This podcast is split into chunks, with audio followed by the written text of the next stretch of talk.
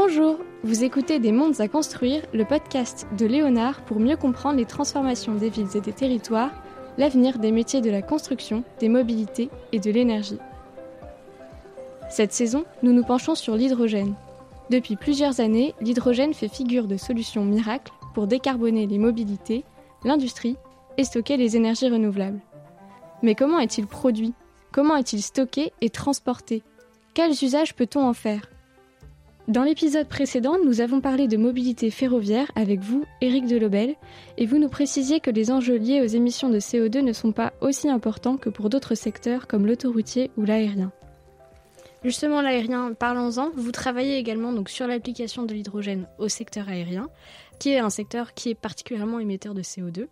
Quelles sont les solutions de décarbonation pour ce secteur et notamment euh, quel est le rôle de l'hydrogène là-dedans? Alors, je pense qu'il convient d'abord et avant tout de relativiser euh, ce, sujet. Comme je disais précédemment, euh, le transport aérien, c'est à peu près une grosse dizaine de pourcents des émissions CO2 du transport donc des 25% euh, euh, que j'évoquais. Donc à la fin de l'histoire, le transport aérien représente entre 2 et 3% des émissions de CO2 dans le monde.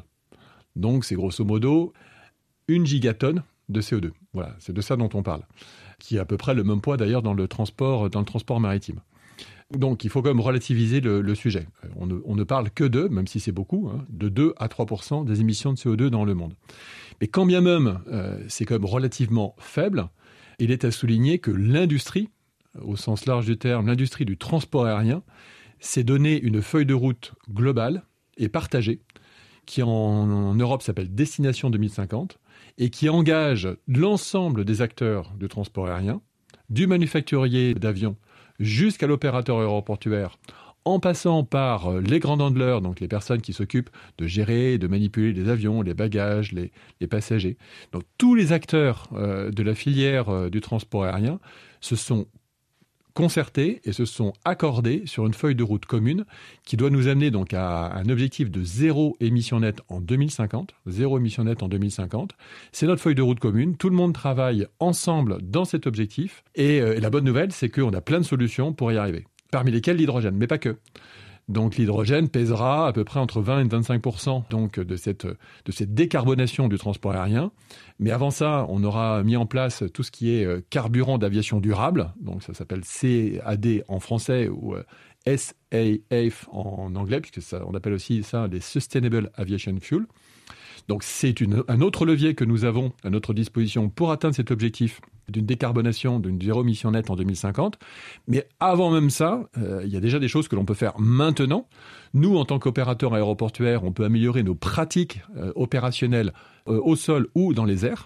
C'est ce que l'on fait déjà pour diminuer, par exemple, les temps de roulage des avions ou pour, je dirais, améliorer ou, rendre plus efficaces les trajectoires aériennes, ce qui permet aussi de gagner beaucoup d'émissions de CO2.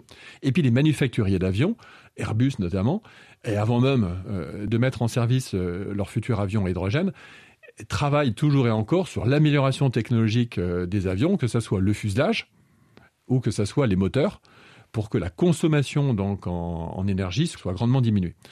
Donc tout ça nous donne en fait un portefeuille de leviers d'action qui, de l'amélioration des pratiques opérationnelles, de l'amélioration des technologies des aéronefs d'aujourd'hui, des euh, carburants euh, d'aviation durable et de l'hydrogène va nous permettre, va nous permettre à, l'ensemble de la profession et de l'industrie d'arriver et, d'atteindre notre objectif de zéro émission en 2050.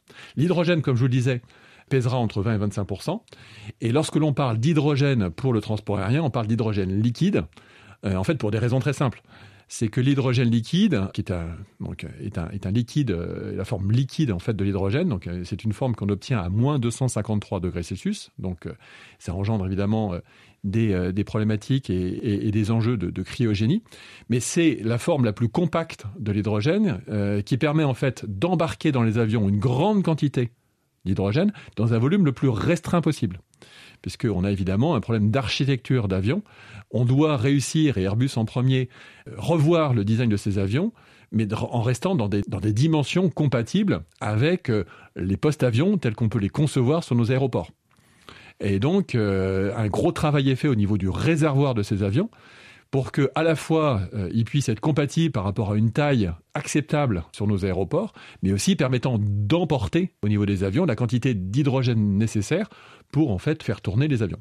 De quelle quantité on parle? On parle d'à peu près 2 euh, à 3 tonnes d'hydrogène par avion, donc l'hydrogène liquide, et euh, c'est la quantité nécessaire pour que cet avion tourne comme il tourne aujourd'hui avec, du kérosène, en l'occurrence du, jet, du jet A1.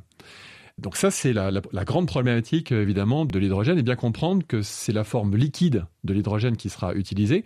Et donc, vous pensez bien, comme je disais précédemment, qu'il y a beaucoup, en fait, de sujets à résoudre pour que euh, ces sujets de cryogénie n'en soient pas. Euh, le premier, c'est ce qu'on appelle le phénomène de vaporisation. C'est-à-dire que lorsqu'on manie de l'hydrogène liquide à moins 253 degrés Celsius, le risque, c'est que en fait, la température baisse et que de la forme liquide, on arrive à la forme gazeuse, et donc il y a un phénomène d'évaporation de cet hydrogène, qui fait que bah, les molécules d'hydrogène nécessaires pour remplir euh, le réservoir du nouvel avion ne soient pas dans, dans le réservoir, mais dans les airs. Et donc ce phénomène de vaporisation, de boil-off en, en, anglais, doit être absolument combattu pour que ben, pour qu'il y ait une efficacité évidemment de cette filière d'approvisionnement depuis euh, je dirais la production euh, d'hydrogène liquide jusqu'à ce que l'on met euh, dans le dans le réservoir de l'avion et donc concevoir des tubes, des pipes, des flexibles cryogènes qui du début jusqu'à la fin permettent de conserver cette température de moins de 253 degrés Celsius. Donc des vrais des vrais enjeux technologiques mais qu'on étudie déjà avec avec évidemment tous les acteurs et en particulier avec Airbus.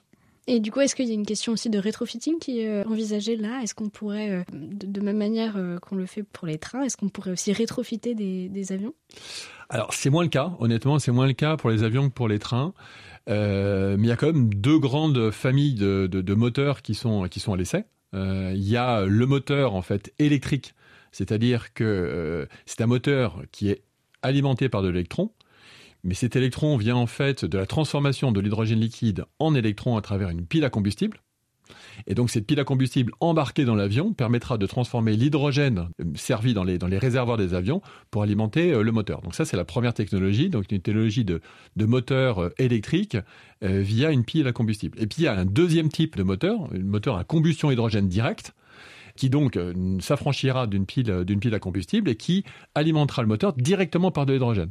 Donc les deux technologies sont à l'étude, sont sur les bancs d'essai des grands manufacturiers d'avions et d'Airbus en particulier, avec évidemment ses partenaires motoristes. Hein, euh, que sont General Electric, que sont Rolls-Royce, enfin tous les grands manufacturiers de moteurs euh, étudient les deux, les deux technologies. Et puis après, il y aura évidemment un, trade-off à faire entre, euh, entre ces deux technologies pour voir euh, quel est le meilleur, le meilleur compromis. Sachant qu'il n'y a pas forcément de choix à faire. Peut-être qu'il y aura des avions par rapport à leur portée qui seront plus pertinents de faire à travers une pile à combustible et d'autres qui seront plus pertinents à faire avec de la combustion directe hydrogène.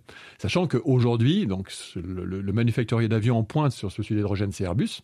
Euh, comme, vous le savez déjà euh, probablement, puisque Airbus étudie activement euh, donc un nouveau modèle en fait d'avion à, hydrogène avec deux modèles en fait. Un modèle plutôt court courrier qu'on dit short haul en, anglais donc plutôt à destination des vols régionaux.